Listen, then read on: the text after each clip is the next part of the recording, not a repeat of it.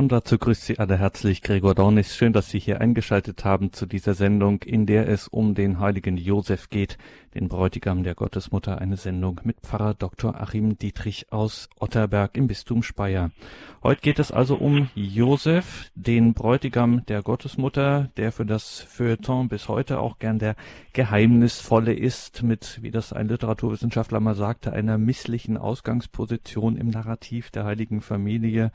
Josef, der schon auch in früher Zeit diversen Hohn, sagen wir es so, über seine edle Keuschheit über sich ergehen lassen musste, der Schutzpatron unzähliger Bistümer und Werke, ja, der Kirche innerhalb von 400 Jahren in der Neuzeit an die Spitze der heiligen Verehrungen geschossen, der, und da ist die Kirche mit sowas nun wirklich mehr als sparsam, sogar mit einem eigenen Hochfest in der österlichen Bußzeit verehrt wird, der Schutzpatron des Zweiten Vatikanums, dessen Anrufung dann auch Eingang in den römischen Kanon fand, mittlerweile ausgeweitet auf die anderen mittlerweile klassischen Hochgebete, Josef der Arbeiter, der Nährvater Jesu, der Schutzpatron der Kirche. Und, das ist nun unser heutiger Ausgangspunkt in dieser Sendung und man kann sich das nicht oft genug in seiner ganzen Dimension auf der Zunge zergehen lassen, der Bräutigam der Gottesmutter Maria.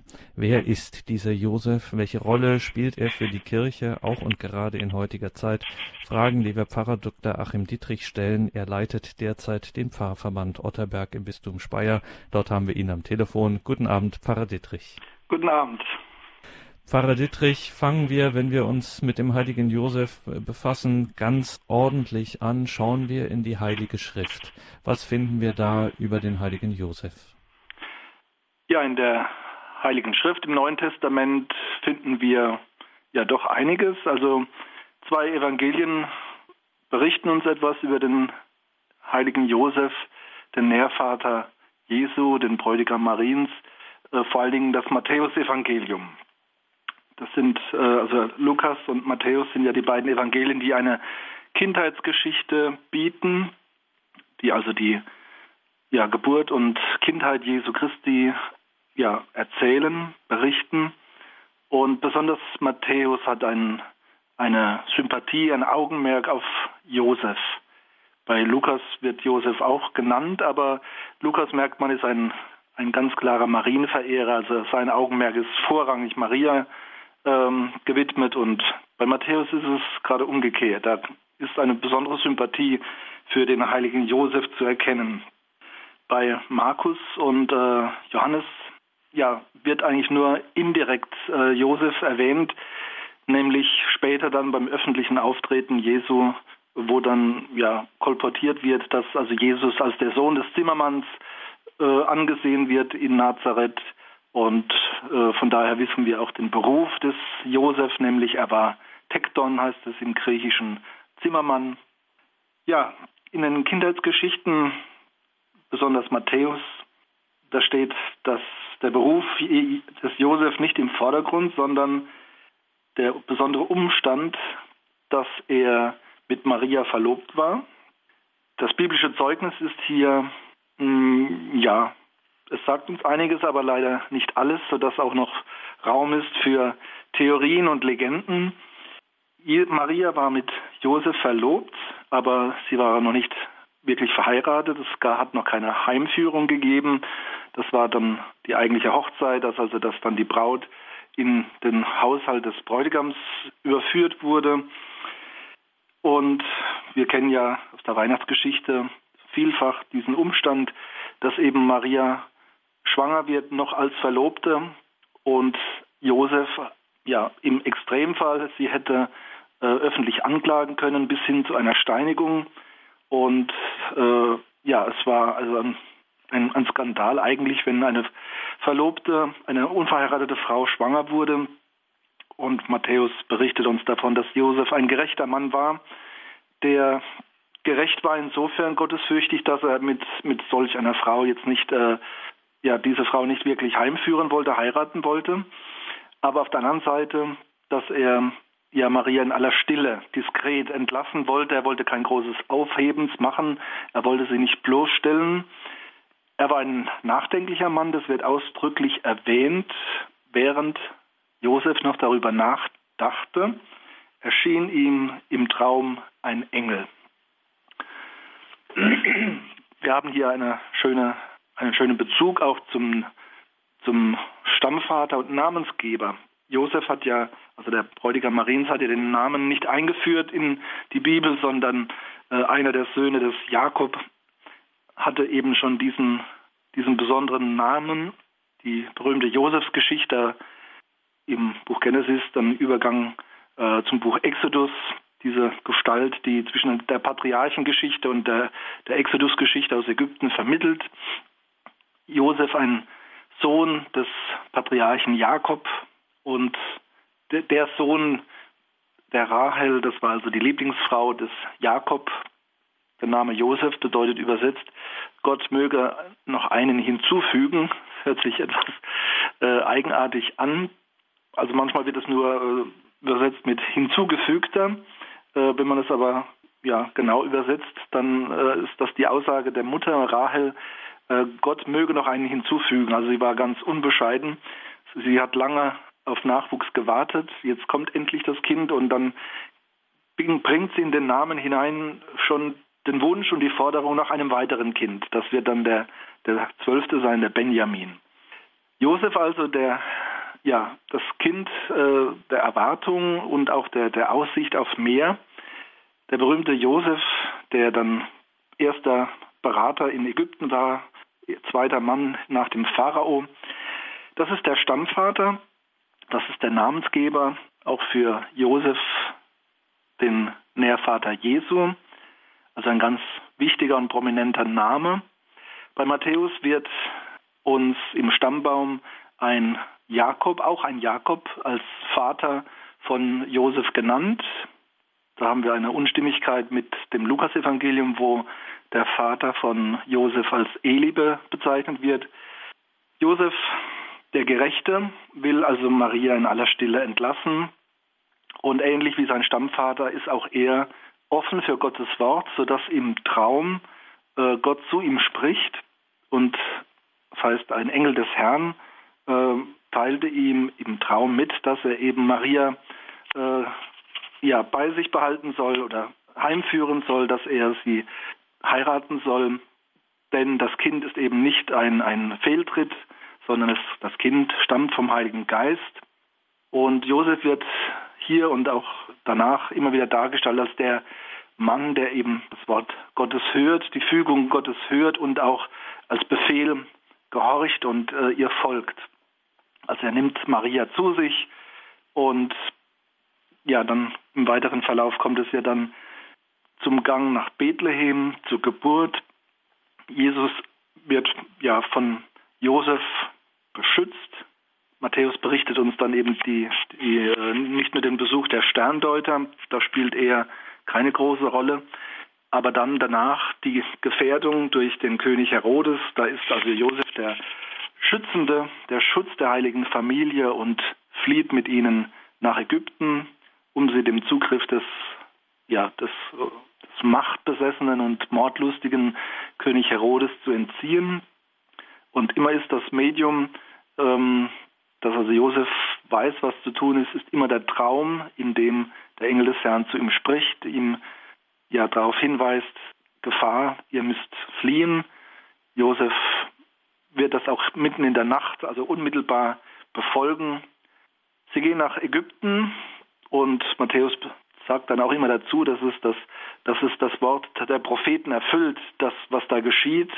Das erste ist von Jesaja her, dass also Maria äh, ja die Jungfrau ist, die das Kind empfängt.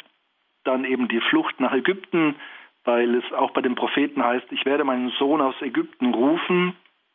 Ja, und schließlich als König Herodes gestorben ist, spricht Gott wieder zu Josef im Traum und sie kehren zurück aus Ägypten, gehen aber nicht zurück nach Bethlehem, nach Judäa, wo äh, Josef eigentlich zu Hause ist. Er stammt aus dem Hause David, sondern weil der Sohn des König Herodes, Archelaus, auch ein gefährlicher Potentat ist. Deswegen so die Darstellung des Matthäus.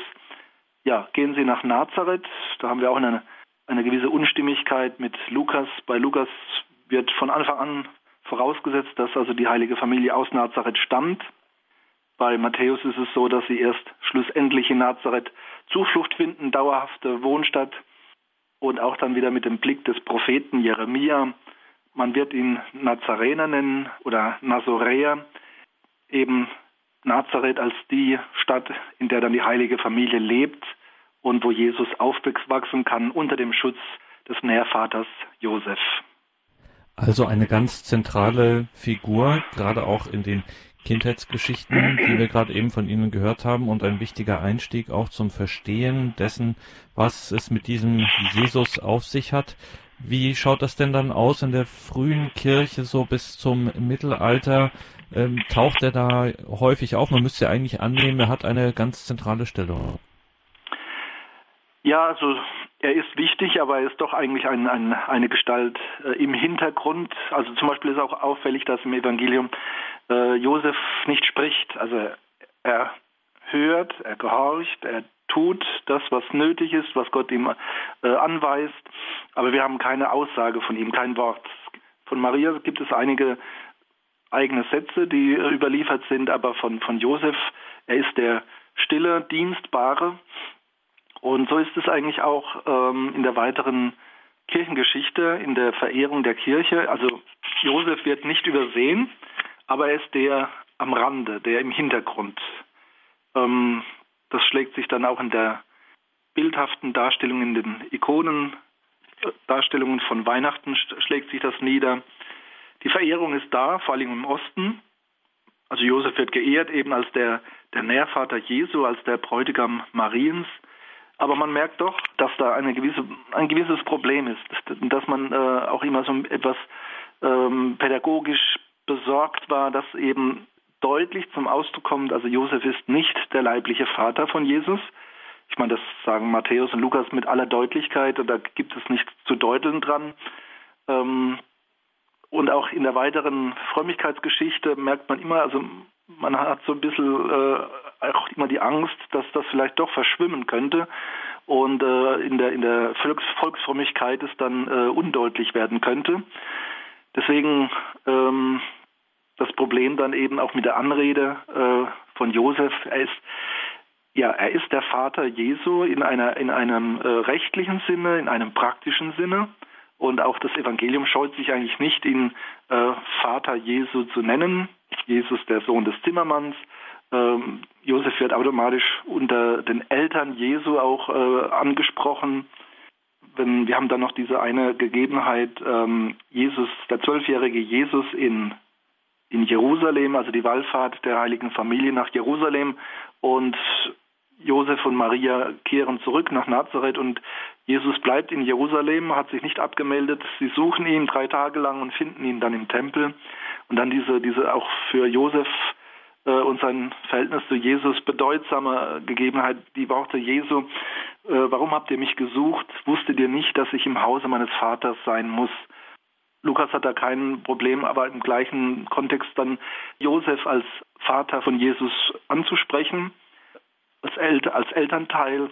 Und da sehen wir eben diese, diese Besonderheiten, auch diese, diese Spannung äh, oder diese Abstufung. Wir haben hier also einen rechtlichen Vater, der Jesus in, äh, in das Geschlecht des David, aus dem ja der Messias kommt äh, und verheißen war.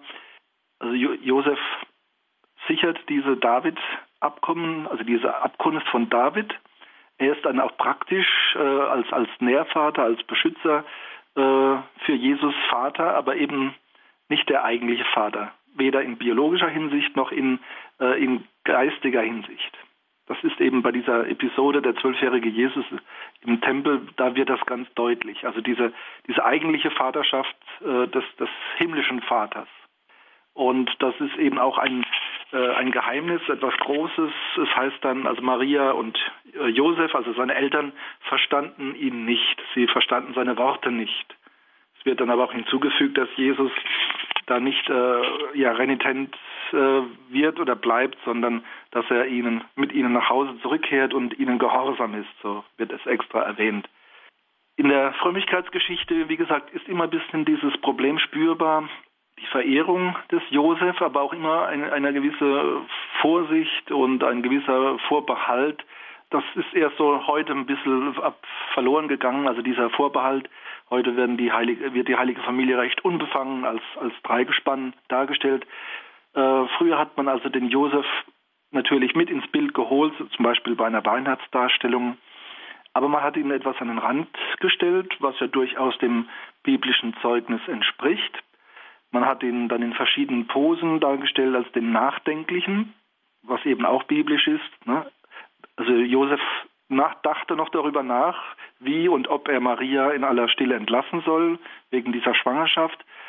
Und so finden wir ihn auch in den Ikonen als Nachdenkenden. Es gibt äh, auch Ikonen, die ist, da ist das wunderschön dann ins Bild gebracht. Da steht dann der Prophet Jesaja neben Josef und erläutert ihm dieses Heilsgeheimnis, dass eben die Jungfrau äh, ein Kind gebären wird, damit er das versteht und auch annehmen kann, dass er seine Rolle als nur Nährvater ähm, annehmen kann. Im Osten also Josefs Verehrung schon äh, sehr ausgeprägt in den ersten Jahrhunderten. Im Westen ist das Ganze verhaltener und äh, wird erst so ab dem 9. Jahrhundert äh, auf der Insel Reichenau bei den Benediktinern greifbar. Im Mittelalter dann auch im Westen langsam aber sicher ein Interesse an Josef, das über das nur biblische Zeugnis hinausgeht. Wir haben, wie gesagt, dann auch die beiden Theorien, wie, äh, ja, wie wir uns Josef denken sollen. Ähm, es gibt ja auch eben im, im, biblischen Zeugnis die Geschwister Jesu, die berühmten Vettern, Adelphoi heißt es im Griechischen, die auch namentlich genannt werden. Und ähm, also vier Brüder und Schwestern und weitere Schwestern für Jesus, äh, das viele heute so ganz äh, salopp verleitet dazu, ähm, ja, Jesus hatte Geschwister und also äh, Josef und Maria haben die Ehe dann doch vollzogen. Ähm, manche machen dann so einen frommen Halbschritt und sagen, gut, Jesus ist äh, jungfräulich empfangen, aber dann die äh, im Weiteren äh, haben sie dann doch wie, wie normale Eheleute miteinander gelebt, was aber dem Glaubenszeugnis der Kirche widerspricht. Also es wird äh, schon im, im, dritten Jahrhundert unterstrichen, und zwar nicht als Neuheit, sondern unterstrichen als, als dauerhafte Glaubenslehre, also bei Origenes und dann später Hieronymus. Ähm, auch die, diese Geschwister sind nicht leibliche Kinder von Maria und äh, Josef. Es wird in der Bibel leider nicht präzise gesagt, äh, in welchem verwandtschaftlichen Verhältnis sie stehen zu Jesus und zu Josef, zu Maria. Sie werden in der Öffentlichkeit als Geschwister oder Verwandte Jesu wahrgenommen. Das ist also der Zeitpunkt, als Jesus etwa 30 Jahre ist, bei seinem öffentlichen Auftreten. Und dann heißt es eben, ist das nicht der Sohn des Zimmermanns und sind nicht äh, Simon und Judas und ähm, Jakob äh, seine Geschwister. Aber Lukas und Matthäus machen deutlich eben, es sind nicht leibliche Geschwister und direkte Geschwister, sondern es ist äh, eine weitere Verwandtschaft gibt dazu zwei Theorien, die auch kirchlich nicht äh, entschieden sind, die also man beide vertreten kann und die auch von, von Anfang an eigentlich vertreten wurden. Das eine ist eben die Theorie, die das Jakobus, äh, sogenannte Jakobus-Evangelium äh, präsentiert, also ein apokrypher Text, ähm, bei dem eben Josef gezeigt wird als ein Witwer, der die Tempeljungfrau Maria äh, unter seinen Schutz nimmt, auch mit einer Heirat, aber nicht mit Vollzug. Also es ist eine, eine Schutzehe, eine Josefsehe, wie, dann, wie es ja dann später auch heißt. Äh, und Josef natürlich entsprechend als Witwer und alter, alter Herr, der eben schon Kinder hat. Insofern wären dann ähm, ja diese, diese sogenannten Geschwister äh, Jesu wären ja Kinder von Josef, aber nicht von Maria. Das ist die eine Theorie, also Josef als Witwer für Bräutigam für Maria und die andere Theorie, äh, Josef ganz normales Alter, also man hat damals mit etwa 30 Jahren geheiratet, ähm, dass also Josef mit Maria verlobt war in diesem normalen, äh, eher jüngeren Alter und dass eben die genannten Geschwister Jesu, dass das eine äh, unpräzise Übersetzung ist, dass es eigentlich heißen müsste Vettern dass es eben also von äh, Geschwistern von Maria und Josef, deren Kinder sind, also Cousins, Cousinen. Ja, beide Theorien gibt es. Ähm, man kann das nicht äh, entscheiden. Es wurde also beides vertreten. Ähm, man kann das in der Kunst dann immer sehen, äh, am Alter, mit dem Josef dargestellt wird. Wird er als alter Mann dargestellt, dann ist es eben äh, die Vorstellung, der Witwer Josef hat also Maria geheiratet und wird Josef jung dargestellt. Dann war das eine ganz normale Verlobung damals. Und diese genannten Geschwister sind eben ähm, ja, Cousins und Cousinen, aber haben direkt mit Josef und Maria nicht direkt etwas zu tun. Und nun muss man natürlich der Fairness halber, ohne sich da jetzt auf eine Seite zu schlagen, weil wie gesagt, es gibt da jetzt kein, keine offizielle Lesart im strengen Sinn, aber dass das Jakobus-Evangelium eben mit genau dieser Theorie schon ähm, in der Tradition einfach ein großes Problem gehabt hat, dass gerade auch in der westlichen Kirche äh, viele sich gegen eine gewisse Form von Authentizität des Jakobus-Evangeliums ähm, ausgesprochen haben mit dem Argument, also diese Vorstellung, der heilige Josef habe vorher schon Kinder gehabt, das gezieme sich nicht und ähm, wäre sozusagen der edlen Keuschheit äh, des heiligen Josef nicht, äh, das würde dazu nicht passen. Ja, also das war so dann ähm, mit der westlichen Tugendlehre, ja, stand das in, in Spannung. Das ist mhm. sicher auch einer der Gründe, warum ähm, im Westen sich dann eher die, die Vorstellung eines äh, Jugend- oder eines, eines jüngeren äh, Josef durchgesetzt hat. Der heilige Josef, über den sprechen wir heute hier in der Credo-Sendung bei Radio Horeb und Radio Maria, sind verbunden mit Pfarrer Dr. Achim Dietrich aus Otterberg im Bistum Speyer und machen jetzt eine kleine Pause und sprechen gleich weiter.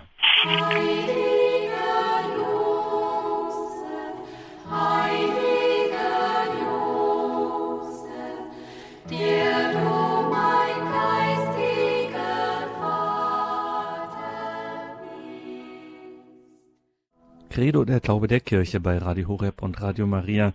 Wir sprechen heute über den heiligen Josef, den Bräutigam der Gottesmutter, tun das mit Pfarrer Dr. Achim Dietrich aus Otterberg und Pfarrer Dietrich. Wir schauen jetzt mal ruhig auf unsere lateinische Tradition, Mittelalter, Neuzeit. Welche Rolle spielt da der heilige Josef? Ja, im Westen, im lateinischen Westen war Josef doch eine ganze Zeit lang also wirklich am Rande und äh, man hat sich zuallererst Maria angenähert. Peu à peu ist aber dann auch der Blick auf Josef äh, gerichtet worden. Äh, sehr auffällig ist das dann zum Beispiel bei den großen Gestalten des Hochmittelalters, also ich denke zum Beispiel an Bernhard von Clairvaux, äh, der einige schöne Texte und Aussagen und Predigten über den den heiligen Josef verfasst hat, aber auch bei Franziskus Dominikus in der Zeit, also im 12., 13. Jahrhundert, äh, wird auch in der, der Frömmigkeit, also in der Spiritualität, Josef als geistliche Gestalt entdeckt und gewürdigt, als Vorbild der Duldsamkeit, der, der Offenheit für Gott, der Dienstfertigkeit.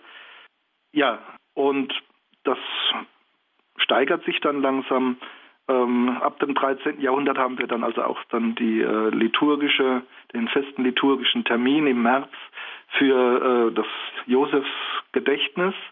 Im Osten ist ja äh, Wei um Weihnachten herum plus minus ist ja die, das Josefsgedächtnis in verschiedenen äh, orthodoxen Kirchen. Im Westen aber ist es einheitlich der, der 19. März und zwar ab dem 13. Jahrhundert. Äh, allerdings am Anfang noch nicht mit diesem hohen Status, den wir heute haben. Also wir feiern ja ein eigenes Hochfest erster Klasse, also für den heiligen Josef. Da sieht man jetzt die hohe Wertschätzung, die mittlerweile erreicht ist. Im Mittelalter also ein langsames ähm, ja, Aufsteigen der Josefsverehrung, aber äh, es ist eigentlich die Neuzeit, die dann im Westen den Durchbruch bringt. Ähm, die Päpste anerkennen eben die äh, auch die, äh, die, die Liturgie für den heiligen Josef das Fest in seinem Status steigt von Jahrhundert zu Jahrhundert. Und ähm, ja, es ist dann vor allem das, das 19. und 20. Jahrhundert, wo es dann zu einem, ja, einem richtigen breiten gesamtkirchlichen, also im römisch-katholisch, äh, einem gesamtkirchlichen äh, Boom der Josefsverehrung kommt. Also in der ganzen Barockzeit war es schon sehr präsent.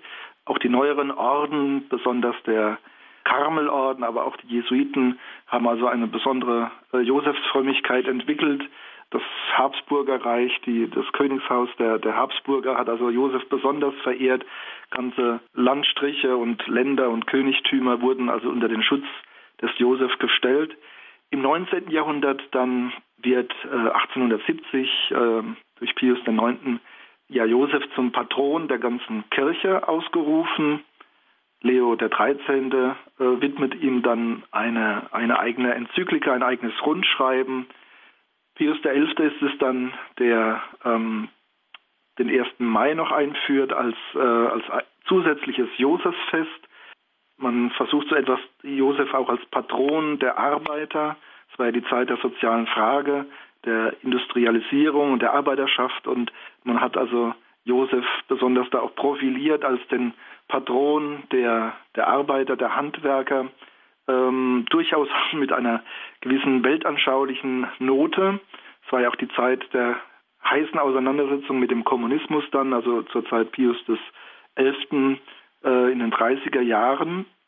Also bis dahin, dass äh, Josef sogar offiziell, also auch als äh, als Schutzpatron im Kampf gegen den äh, gottfeindlichen, kirchenfeindlichen Kommunismus ausgerufen wurde und der 1. Mai äh, insofern auch ein, ein Feiertag ist für Josef, ähm, der besonders die Arbeiter und die Handwerker also ähm, ja auf einem katholischen äh, in einer katholischen Frömmigkeit und Weltanschauung halten soll.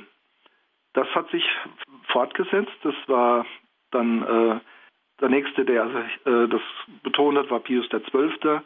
Und Entschuldigung, das, der 1. Mai, das war Pius XII. Ja, der hat den 1. Mai dann als zusätzlichen Josefsfeiertag eingeführt. Allerdings nicht als Hochfest, hat nicht den Status wie, wie der 19. März.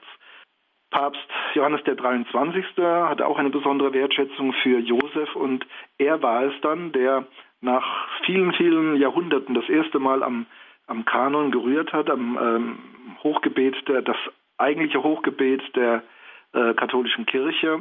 In diesem Messkanon wurde eigentlich äh, viele Jahrhunderte nicht eingegriffen, nichts ergänzt, nichts weggenommen. Johannes der 23. hat dann 1962 veranlasst, dass also bei der Nennung ähm, im ersten Hochgebet, bei der Nennung Mariens, dann eben auch Josef als der Bräutigam Mariens erwähnt wird. Ja, und ähm, das wurde dann vervollständigt, kann man sagen, äh, vor kurzem erst 2013 äh, der Wunsch, den äh, 2012 Benedikt 16. noch vorgetragen hat bei der Gottesdienstkongregation, wurde dann auch von Papst Franziskus aufgegriffen und äh, wir haben ja vier Hochgebete im Messbuch, vier offizielle Hochgebete und es wird zukünftig, also in allen vier Hochgebeten äh, im Kanon eben äh, Josef als der der selige bzw. heilige Josef als der Bräutigam Mariens erwähnt. Und das ist so dann der Höhepunkt und Schlusspunkt. Eben in der Heiligen Messe hat Josef auch endgültig jetzt seinen Platz gefunden. Pfarrer Dietrich, mit diesem Siegeszug, mit dieser steilen Karriere in der Neuzeit des heiligen Josef, die Gläubigen und die Theologen entdecken den heiligen Josef und sind stellenweise mehr als überschwänglich. Also da liest man manchmal so Sachen aus dem 18. Jahrhundert, dass äh, sozusagen der, äh, der Fürsprecher Josef empfohlen wird, weil er auch noch im Himmel sozusagen seinem Sohn Weisung erteilen könne und ähnliches. Aber jetzt mal ganz im Ernst, der heilige Josef spielt hier, macht hier eine rasante Karriere. Der von dem wir vorhin von Ihnen gehört haben, der Stille, der nicht spricht, der im stillen Gehorsam ist, der die heilige Familie beschützt. Ähm, was strahlt er aus für katholische Christen in der Neuzeit? Was fasziniert?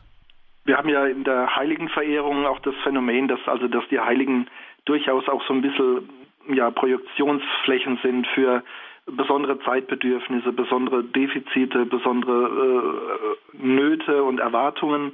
Und ähm, das kennen wir bei anderen Heiligen ja auch, also wo eigentlich durch eher Zufälligkeiten äh, ein, ein Heiliger zum, also zu einer Patronage kommt, aufgrund vielleicht seines, seines Attributes oder eines äußeren Umstandes. Also insofern denke ich auch, dass, dass Josef natürlich auch diese, diese intensive Verehrung nicht nur einfach seinem Status als, als Nährvater Jesu und äh, Beschützer Mariens äh, geschuldet ist, sondern dass natürlich auch er als diese markante männliche Gestalt, äh, der Handwerker, der oft dargestellt wird, also mit äh, Attributen aus dem Handwerksbereich, mit einem Winkel oder einem Hammer, mit einem Arbeitsgerät, ähm, dass er so eben auch als kraftvolle Gestalt erscheint, äh, als nüchterner Mann, als starker Beschützer. Ähm, ja, wie gesagt, bis hin, dass man das auch weltanschaulich dann, also im, im, Hinblick auf die soziale Frage und die Arbeiterfrage dann, dass es da eine Rolle gespielt hat. Ähm, es, ist also auch eine gewisse, eine gewisse ähm, Projektion. Das soll aber nicht heißen, dass es äh, äh, un völlig unangebracht wäre, also dass es völlig willkürlich wäre. Äh, mhm. Projektionen sind ja nicht einfach in den auf die weiße Wand, sondern Josef ist ja eine konkrete Gestalt und äh, diese Projektionen sind dann schon sinnhaft teilweise angeschlossen. Ähm, ich denke, es war einfach auch das Bedürfnis in der Barockzeit, also nach, nach so einem markanten äh, Diener Gottes, eine unaufgeregte Gestalt, die also für Nüchternheit steht, äh, für Männlichkeit steht, äh, für auch diese stille Tugendhaftigkeit. Und was natürlich eben dann auch äh, im Rahmen der äh, Frömmigkeit der Heiligen Familie eine große Rolle spielt, ähm, die hat sich ja auch stark entwickelt. Also die, dass die Heilige Familie wahrgenommen wurde als, als Kleinfamilie, ähm, wo wir, das, was wir dann betrachten, wo wir auch Kraft schöpfen können oder auch Inspiration für, die, für das eigene Familienleben. Da wurde eben äh, auch gesehen, also wie, wie wertvoll, also der Vater ist die Vaterrolle, dass eben auch Jesus auf diese Vater, äh, auf diesen irdischen Vater nicht verzichten wollte bis hin, dass das ja äh, Josef verehrt wird als, ähm, als Patron der Sterbestunde. Das ist auch interessant äh, zu wissen, woher das kommt. Das setzt voraus, dass Josef also natürlich höheren Alters war und dass, als er gestorben ist, also Maria und äh, Jesus bei ihm waren. Tatsächlich ist es so, dass wir also nach der Begebenheit in Jerusalem mit dem zwölfjährigen Jesus nichts mehr von Josef hören. Er ist verschwindet später dann, wenn Jesus äh, stirbt, ist ja dieses Testament vom Kreuz herab, wo also äh, Jesus zum, zu äh, Johannes, dem Lieblingsjünger, sagt, äh, hier, ich vertraue dir auch meine Mutter an. Das ist nicht nur geistlich gemeint, sondern durchaus auch, glaube ich, praktisch. Also Josef hat da wohl nicht mehr gelebt und ähm, Maria muss also auch irgendwie versorgt werden. Das ist ein praktisches Moment, was da im Johannesevangelium auch eine Rolle spielt. Also Josef war mittlerweile gestorben und dieses schöne Motiv, äh, Josef stirbt, das Sterbelager und Maria und Josef sind bei ihm. Und äh, was kann es Schöneres geben, als mit, mit diesen beiden, also mit dem, dem äh, Gottessohn selbst und mit der Gottesmutter äh, in dieser Gemeinschaft äh, sterben zu dürfen? Also Josef wurde da auch also zu einem Patron der Sterbestunde äh, mit der besonderen Note, was für heute für viele säkulare Geister völlig unverständlich ist, dass man eben äh, gebetet hat zu, zu äh, Josef, also man hat Gott gebeten auf die Fürsprache des Josef hin um eine gute Sterbestunde. Das heißt eben, dass man nicht unversehens stirbt, wie es umgangssprachlich so schön heißt. Unversehens, das heißt ohne Versehung, ohne die Sterbesakramente, ohne Christus. Ähm, ja, das ist also ein, ein schönes Motiv, äh, die Hochschätzung der Sterbesakramente, dass man bewusst stirbt, äh, auch mit dem Beistand der Kirche, was ja heute leider wirklich äh, völlig verschwunden ist. Es sind nur noch wenige, die sich mühen, äh, vor dem Tod noch versehen zu werden und Heute ist ja leider nur noch oft, dass hinterher dann äh, der Kontakt zum Geistlichen gesucht wird für die Beerdigung. Also diese Frömmigkeit der guten Sterbestunde, die also sehr eng mit Josef verbunden ist, die ist leider äh, verblasst. Und man vertraut darauf, dass diese Fürbitte und dieser Beistand des heiligen Josef ähm, tatsächlich auch bei der entsprechenden Andacht erfolgt. Also das ist nicht einfach nur ein ähm, ja so eine theoretische Figur oder wie ich es eben vorhin so etwas flapsig gefragt habe, was fasziniert. Also dahinter steckt ja auch der Glaube, steckt der Glaube darin, ähm, dass es einen einen Himmel der Heiligen tatsächlich gibt, die unsere Anrufungen und äh, Fürbitten sozusagen dann ähm, hören und dass das wirklich auch ähm, wirksam ist. Ja, Mhm. Also das ist äh, sicherlich Grund, das Grundmoment ist die Heiligenverehrung und äh, das Bewusstsein, dass eben die Heiligen bei Gott sind, ähm, dass also Gott äh, einfach in sich und um sich immer Gemeinschaft ist und bildet und dass also alles, was er tut, dass er das, das immer möchte, dass es durch die Gemeinschaft geschieht, durch Vermittlung, auch durch menschliche Vermittlung und dass da die, die Heiligen eben eine besondere Rolle spielen und eben äh, die beiden, die also Jesus äh, irdisch sehr nahe gestanden haben, seine leibliche Mutter und eben der, der, der Nährvater, der Pflegevater, das ist eigentlich äh, klar, dass die also auch in der Ewigkeit dann ganz eng mit Jesus verbunden sind. Vielleicht spielt auch so ein bisschen noch dieses menschliche Moment mit hinein, dass man denkt, also äh, Jesus wird im Himmel auch seinen Eltern äh, nichts abschlagen können.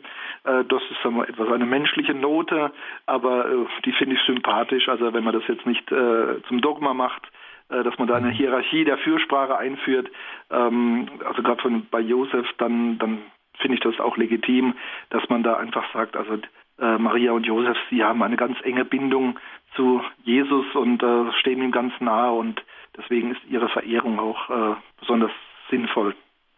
Der heilige Josef, Bräutigam der Gottesmutter Maria, darüber sprechen wir heute hier in der Credo-Sendung. Wir sind hier im Gespräch mit Pfarrer Dr. Achim Dietrich aus Otterberg.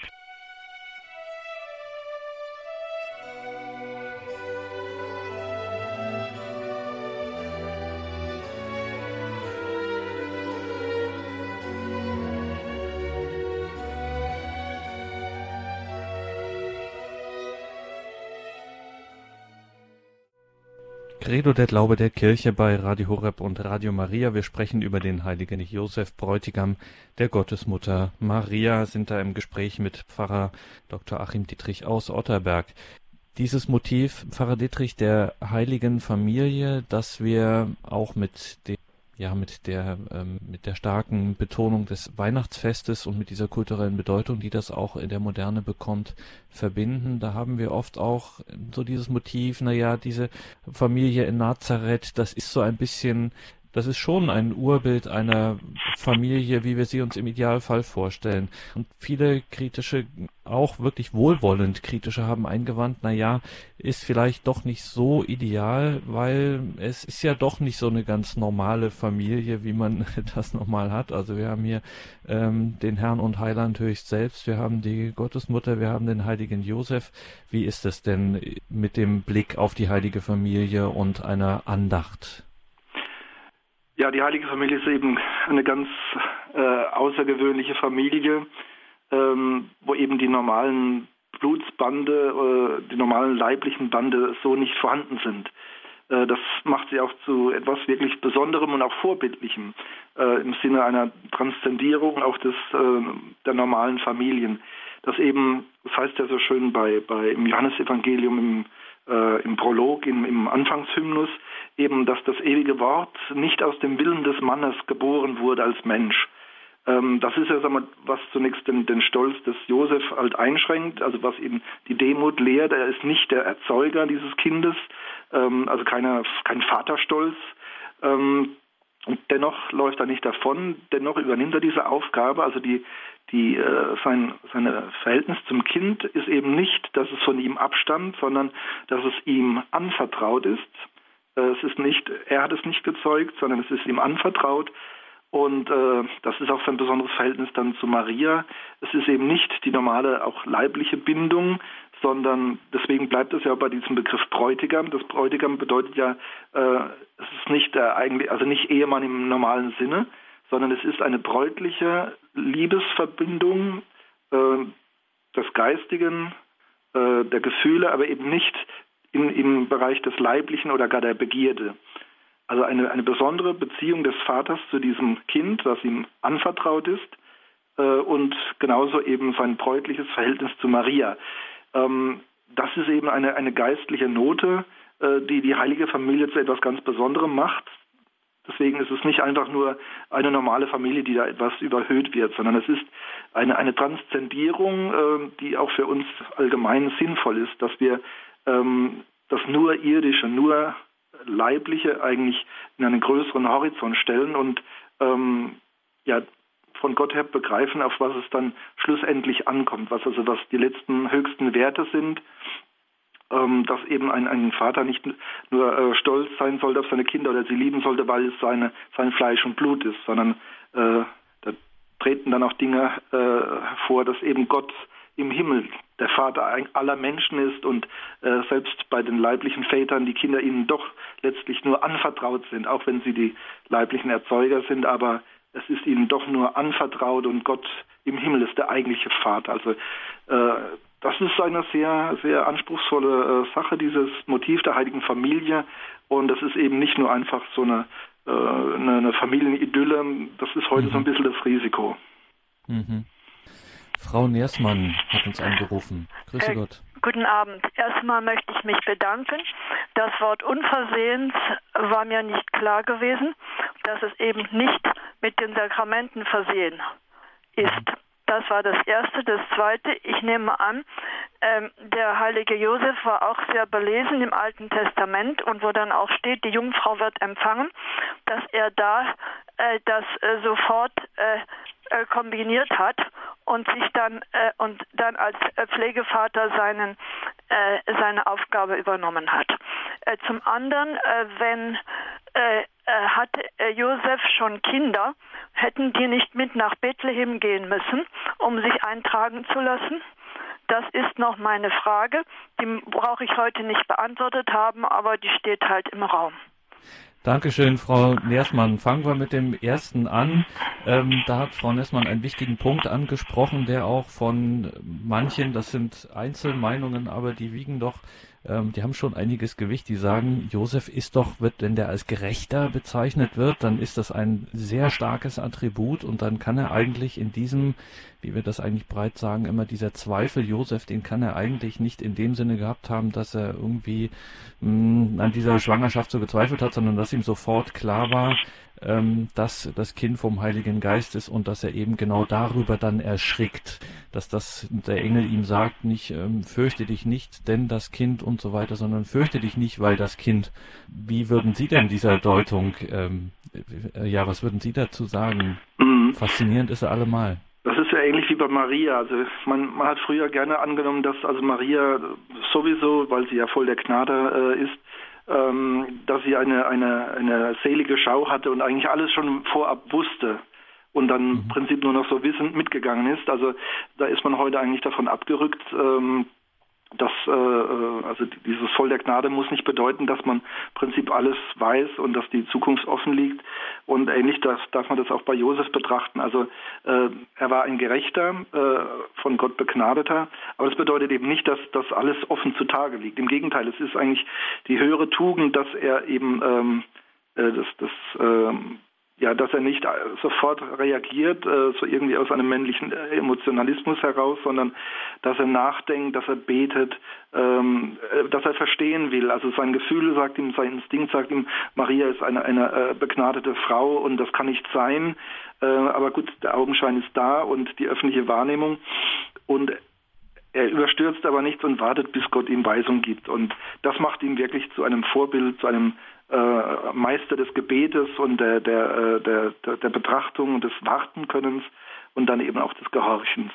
Ähm, weil Sie das gerade noch mal so stark gemacht haben, dieses, diese Stille, diese Nüchternheit auch des heiligen Josef, dass er über die Dinge nachsinnt, dass er auf Gottes Wort hört, dass er verstehen will, kann das auch ein bisschen, weil ich vorhin so gefragt habe, was ihn in der Neuzeit so für Gläubige, dass sie ihn anrufen und äh, sich unter seinen Schutz stellen, so attraktiv gemacht hat, auch diese Eigenschaft sein, dass eben gerade in der Moderne, wo es immer lauter wird, wo, jetzt sägt der Moderator mal an dem Ast, auf dem er sitzt, wo es einfach sehr wortlastig zugeht, ähm, einfach ähm, erstmal still ist und bevor er irgendwas tut, ähm, erstmal hört und äh, ja versteht, was los ist und dann daraus schlussfolgert, was zu tun ist.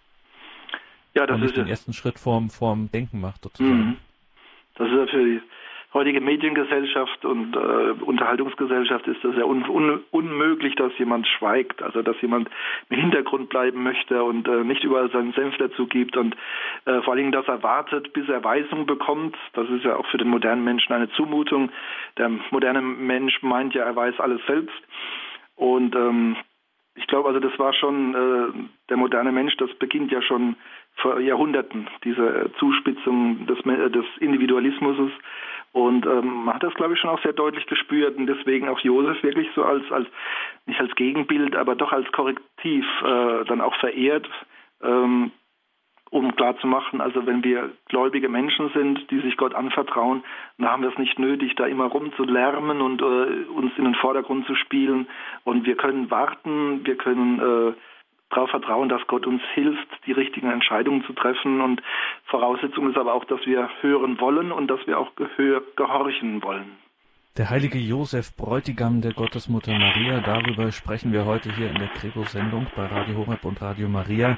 Wir haben sehr viel äh, heute gelernt über den heiligen Josef von ihm gehört und ich stelle mir so vor, Pfarrer Dittrich, ich sitze als Taufbewerber bei Ihnen in der, im Kurs und äh, da gibt es auch eine Einheit jetzt zum heiligen Josef und ich sage, das ist alles sehr schön und hört sich gut an und das hat bestimmt auch alles zu seiner Zeit seine Berechtigung, aber ich kann nun damit nun wirklich nicht mehr viel anfangen im 21. Jahrhundert und jetzt haben Sie die undankbare Aufgabe, mir das doch ein wenig schmackhaft zu machen, beziehungsweise zu sagen, warum das tatsächlich ähm, tatsächlich äh, einen Sinn macht, dass es nicht zwingend ist, dass ich mich jetzt da reinstürze, aber dass es schon von Vorteil ist, wenn ich ähm, eine Beziehung irgendeiner Art äh, zu diesem Heiligen habe. Ja, die große Bedrohung des Menschen ist ja immer wieder auch der Materialismus, also dieses sich äh, festkrallen an der Erde, am nur zeitlichen, nur materiellen, nur irdischen. Und ähm, das kann auch zum Beispiel bedeuten, dass man, dass man also die, die, äh, die, die Ehe und Familie als so als kleinen sozialen Verband verabsolutiert und sagt, das ist die Welt, ich und mein Partner und ich und meine Kinder, das ist meine Welt und ähm, darüber hinaus und jenseits ist nichts wichtig und gibt es nichts. Also diese, diese Verabsolutierung de, des Irdischen, das können wir einfach von allen Heiligen und auch von, von Josef lernen. Äh, bei Josef können wir es wirklich mit exerzieren. Ähm, Gott verneint ja die Welt nicht. Auch, auch äh, die Ehe ist geheiligt und die Familie ist wichtig und wertvoll. Äh, das wird ja nicht verneint, aber ähm, wir werden wir sollen lernen, das alles auch ein bisschen äh, zu transzendieren. Das heißt also, es nicht aufzulösen, sondern es in einen größeren Horizont zu stellen, im Prinzip in das Licht der Ewigkeit zu stellen und dann äh, bekommen alle irdischen Dinge, auch das familiäre und die Ehe, alles bekommt dann äh, sein richtiges Gewicht und seine richtige Position und ja, wird auch beleuchtet und gewinnt auch Halt.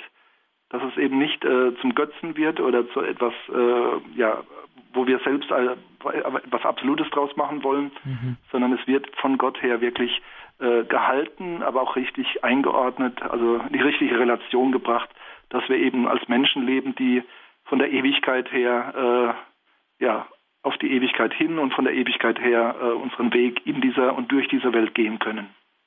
Und an der Stelle, um es zusammenzufassen, was wir heute besprochen haben, ist der eben auch dieser Heilige auch steht dafür, was eigentlich die Kirche seit weiß ich nicht wie viel Jahrhunderten uns sagt, dass es nicht auf das große Projekt und die große Vision ankommt, sondern darauf, dass ich hier und jetzt in meinem Leben äh, mich meinem Gott anvertraue, mit meinen Sorgen, Zweifeln, mit meiner Bejahung und ja, mit mir selbst ganz und gar und dann wird dann schon irgendwas draus. Also Gott macht dann was draus und was richtig Großes kommt dann raus. Aus einer ganz schlechten Angelegenheit von außen gesehen.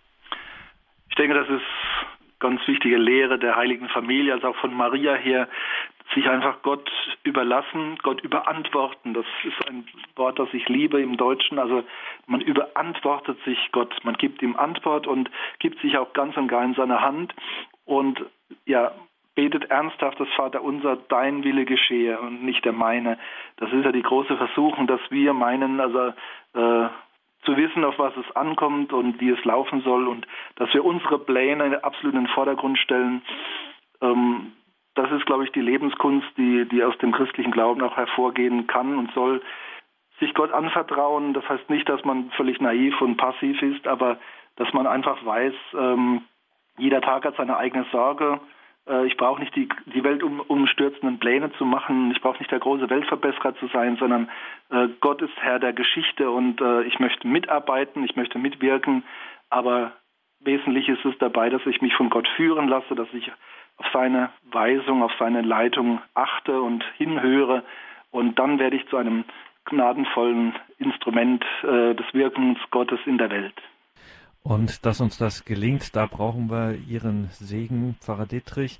Danke für heute, für diese Sendung, für Ihre Ausführungen, für Ihre Informationen und auch Betrachtungen zum heiligen Josef, dem Bräutigam der Gottesmutter Maria, Von dieser Sendung wird es einen Mitschnitt geben bei unserem CD-Dienst. In Deutschland erreichen Sie den morgen Vormittag wieder unter der 08328 921 120. Unser Internetauftritt horep.org ist für sämtliche Infos und dann auch für den Podcast- und Download-Bereich natürlich auch die empfohlene Adresse. Danke, Pfarrer Dietrich, für heute. Dürfen wir Sie wie immer zum Abschluss um den Segen bitten. Ja, gerne. Herr Jesus Christus, Du wolltest von einer menschlichen Mutter geboren sein. Du hast dich der Obhut eines irdischen Vaters anvertraut. Wir bitten dich, auch wir wollen ja uns anvertrauen, der Obhut des Vaters, deiner Obhut, dem Beistand des Geistes, aber auch wir wollen dir Raum geben. Wir wollen dir Raum geben in dieser Welt, dass du auch heute zur Welt kommen kannst, und dass die Familie, die du gegründet hast, die große Familie der Kirche, dass sie wachsen und gedeihen kann und dass viele Menschen in dieser Familie ja Zuflucht finden und das Heil finden, das du uns schenken möchtest. Das gewähre uns allen der dreieinige Gott, der Vater, der Sohn und der Heilige Geist. Amen. Gelobt sei Jesus Christus. In Ewigkeit. Amen. Danke, Pfarrer Dietrich. Danke Ihnen, liebe Hörerinnen und Hörer, fürs Dabeisein. Einen gesegneten Abend und eine behütete Nacht wünscht Ihr Gregor Dornis.